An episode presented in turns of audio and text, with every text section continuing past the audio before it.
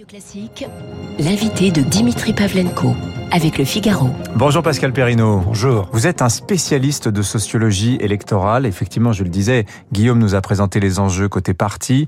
Euh, du côté des électeurs, on a le chiffre définitif de l'abstention. Il a été euh, livré hier par le ministère de l'Intérieur. 66,72%. Donc c'est ça. C'est deux électeurs sur trois qui ne s'est pas rendu aux urnes euh, ce dimanche. On, on, sait un peu plus, on connaît davantage les détails sur cette abstention, à savoir qu'elle elle, elle, varie quand même considérablement d'une région à l'autre, euh, d'une famille politique à l'autre également. Quel est le tableau de l'abstention, Pascal Perrino, que l'on peut Alors, faire le tableau de l'abstention, euh, c'est d'abord euh, le fait que l'abstention qui monte, c'est pas l'abstention d'indifférence. Ne croyons pas que ces deux tiers des Français sont des indifférents à la chose publique. Ça serait une erreur. Mmh. Euh, c'est une abstention critique. C'est une abstention de protestation. C'est une abstention qui euh, exprime euh, un ras-le-bol vis-à-vis de la politique telle qu'on en parle, telle qu'on l'a fait. Hein euh, ça, c'est le premier constat. Le deuxième constat, c'est que bien sûr, cette abstention a une couleur politique. Euh, le Rassemblement national, et particulièrement dans certaines régions, a été plus touché mmh. que d'autres familles par l'abstention. Ça s'explique largement par le fait que euh, l'électorat du Front National, c'est un électorat relativement jeune et c'est un électorat populaire. Or, on sait très bien que l'abstention touche beaucoup plus les jeunes et les catégories populaires que d'autres mmh. milieux sociaux ou C'est surtout un électorat d'actifs, le Rassemblement national. Voilà, et c'est un électorat d'actifs. 25-50 ans. Hein. Bien sûr. Alors, la participation, en revanche, elle reste parfois à des niveaux euh, élevés. On atteint même parfois presque 50%, ce qui aujourd'hui, euh, on, ne peut que s'en réjouir. Par exemple, chez les plus de 65 ans.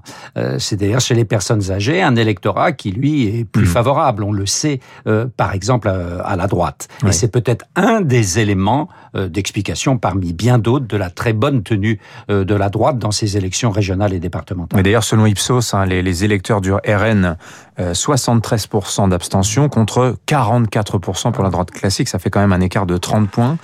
Euh, politiquement, euh, quelle leçon peut-on tirer de ce niveau record d'abstention?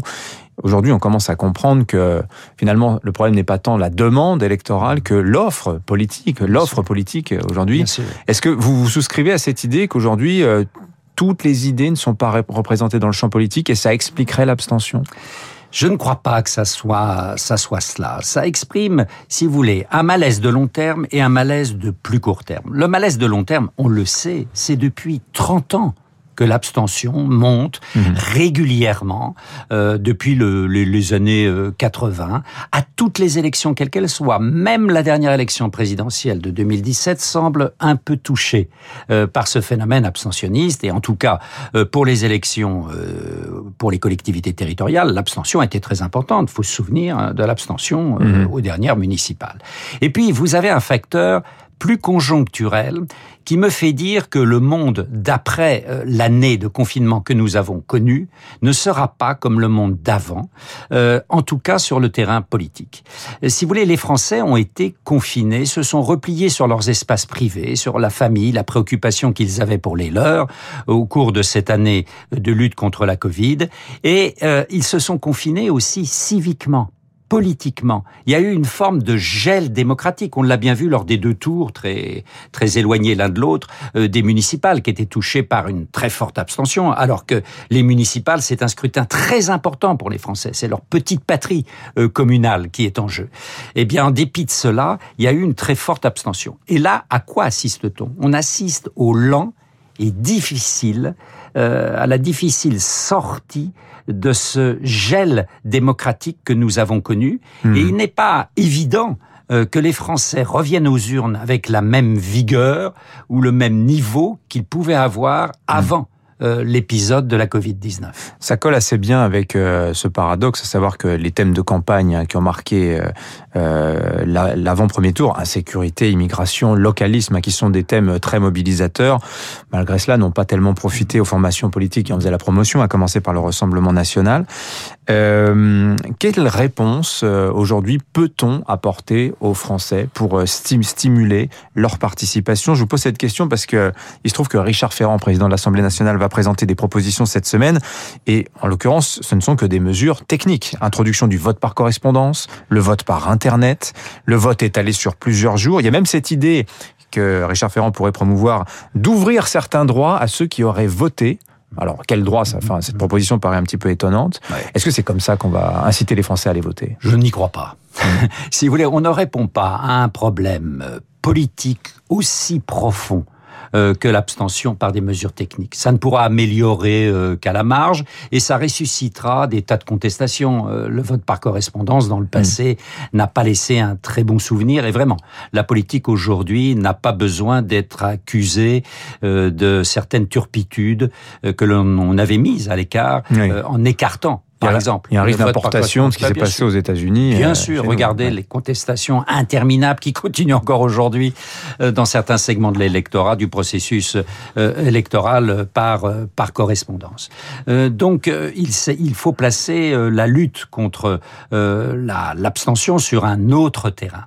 Je crois que les Français, c'est terrible quand vous regardez les enquêtes, se disent jusqu'à aux dernières élections on va vers la ressucée de 2017, c'est-à-dire l'affrontement Macron-Le Pen. Or, on n'en veut pas. Mhm. Hein euh, voilà, on dit que ça n'est plus inéluctable, hein, compte tenu Donc ça n'est plus inéluctable. Donc peut-être que ces régionales et départementales, attendons le second tour, mhm. euh, ouvriront de nouvelles perspectives aux Français et que l'offre politique euh, enverra un message de renouvellement de renouvellement et à ce moment-là, il y aura peut-être peut-être euh, une remobilisation.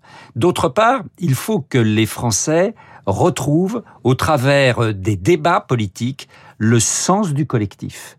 C'est-à-dire que des hommes et des femmes présentent aux Français euh, quelle est la manière aujourd'hui de faire groupe de faire France. Mhm. S'ils arrivent à apporter des perspectives convaincantes aux Français sur la manière dans cette société extrêmement individuée, même individualiste, de refaire groupe, de refaire France, de refaire collectivité, alors les Français se déplaceront peut-être davantage mhm. aux urnes. Alors, il y a un débat en ce moment au sein de la, la majorité présidentielle, c'est quelle réponse on apporte au scrutin. Il y a ceux qui pensent que les Français veulent qu'on leur fiche la paix, ce confinement civique hein, dont vous nous mhm. parliez tout à l'instant. Et il y a ceux qui pensent aussi qu'à l'inverse, bah, c'est l'occasion d'accélérer sur les réformes. Alors, on a vu que celle de l'assurance chômage est suspendue par le Conseil d'État, mais on reparle beaucoup de la réforme des retraites. Et si on élargit d'ailleurs la, la, la photo, on voit que il y a une incitation très forte hein, de l'Europe à pousser ces réformes dans le cadre du, plan de relance. Est-ce que ce serait judicieux, selon vous, de relancer un dossier aussi sensible que la réforme des retraites? Parce que là, en termes de repolitisation, ce serait sans doute incontestable. Hein. Oui, oui, on, on, repolitiserait, mais vous savez, le problème de la politisation en France, c'est que c'est une politisation très souvent négative, contre, et non pas pour quelque chose. Vous avez vu juste avant euh, l'épisode de la Covid-19, qui d'ailleurs n'est pas terminé, vous avez vu la vigueur tout de même de la mobilisation euh, contre la réforme des retraites. Et d'autre part, une réforme des retraites en quelques mois, ça serait une des réformes, d'après ce que l'on sait, un peu une réforme relativement à bas, à bas niveau, à paramétrique, voilà, paramétrique et assez bâclée, qui ne serait pas à la hauteur euh, des enjeux. Donc je crois qu'il faudra attendre plutôt euh, la présidentielle pour qu'on repose euh, cette question fondamentale, euh, qu'est la question euh, des retraites, du départ, euh, de l'âge du départ à la retraite, etc. Et que, voilà, certes, on comprend le président de la République, il veut redorer un peu son blason, il sait très bien qu'il n'est plus un homme nouveau. Maintenant, c'est l'homme aussi d'un passé et, et peut-être même d'un passif. Mmh. Euh, et il voudrait en effet amener dans son escarcelle de candidats euh, davantage de réformes que celles qu'il a dans son escarcelle mmh. euh, aujourd'hui. Euh, mais euh, je crois que le débat avec ces régionales et ces départementales montre qu'il s'est ouvert, que de nouveaux, de nouvelles têtes euh, vont s'inviter.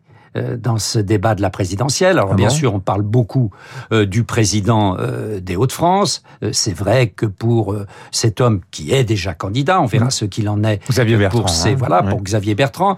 c'est vrai que là des perspectives s'ouvrent, surtout que la performance électorale de Xavier Bertrand a été assez étonnante. Oui. Tout le monde disait le destin de la droite classique, c'est d'être dévoré d'un côté par le Rassemblement national, mmh. de l'autre côté par LREM. Oui, mais quand on regarde objectivement l'offre politique de Xavier Bertrand, pardonnez-moi Pascal Perrineau, mais la différence avec Emmanuel Macron, sur le plan des idées, elle est tout de même pas flagrante.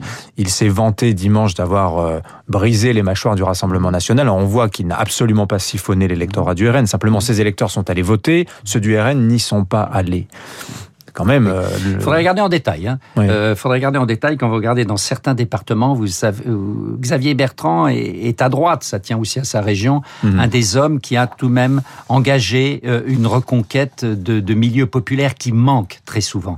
Euh, à la droite. Alors, il hmm. est aidé par la sociologie euh, des Hauts-de-France euh, et de son terrain. Mais, mais au-delà, on va voir se réinviter de nouveaux rôles, de nouveaux visages. Valérie Pécresse, si elle l'emporte dans l'Île-de-France, Laurent Vauquier, qui a fait le meilleur score pour une liste de droite en France. On voit bien que, si vous voulez, le président et Marine Le Pen voulaient absolument que le nouveau clivage, ce qu'il présentait comme le nouveau clivage entre progressistes si l'on reprend les termes du président, euh, et nationaliste s'impose en France. Hmm. Et là, vous avez tout de même un retour du clivage hmm. gauche-droite. Dernière question, Pascal Perrino. La Fondapol avait publié en mai une étude qui est basée sur les données du baromètre de la confiance politique du CEVIPOF que vous avez dirigé il y a quelques années.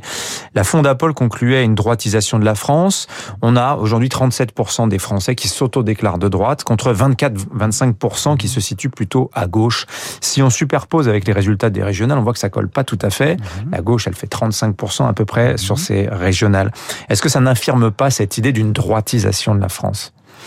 Non, je crois qu'il y a une droitisation en termes de, de positionnement. Euh, simplement, quand vous prenez euh, des familles politiques, euh, par exemple comme les écologistes, vous pouvez avoir des gens, par exemple, qui se positionnent au centre ou qui ne se positionnent pas sur l'axe gauche-droite mhm. et qui vont voter pour l'écologie. L'écologie a fait tout de même un assez bon score dimanche dernier et certainement un des, une des forces politiques qui permet à une gauche qui était en voie d'attrition de retrouver euh, un peu de, de dynamique. D'ailleurs, ce qui se mhm. passe euh, à Paris est tout à fait symptomatique.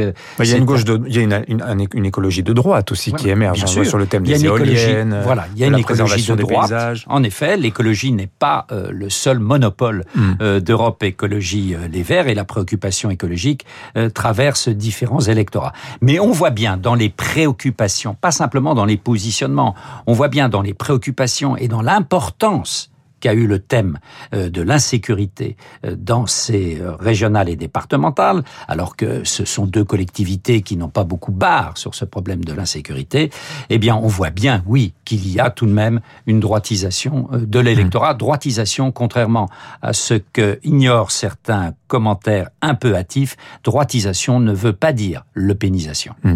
Merci Pascal Perrino, spécialiste de sociologie électorale, politologue. Tiens, j'en profite pour vous dire que on a les dates de la présidentielle. Ça doit être validé encore en Conseil des ministres la semaine prochaine, mais ce sera premier tour le 10 avril, second tour le 24 avril. On sera en plein pendant les vacances scolaires, pendant, pendant à ce moment-là. C'était ça, ou le 1er et 8 mai, voilà l'arbitrage en l'occurrence. 8h28, la revue.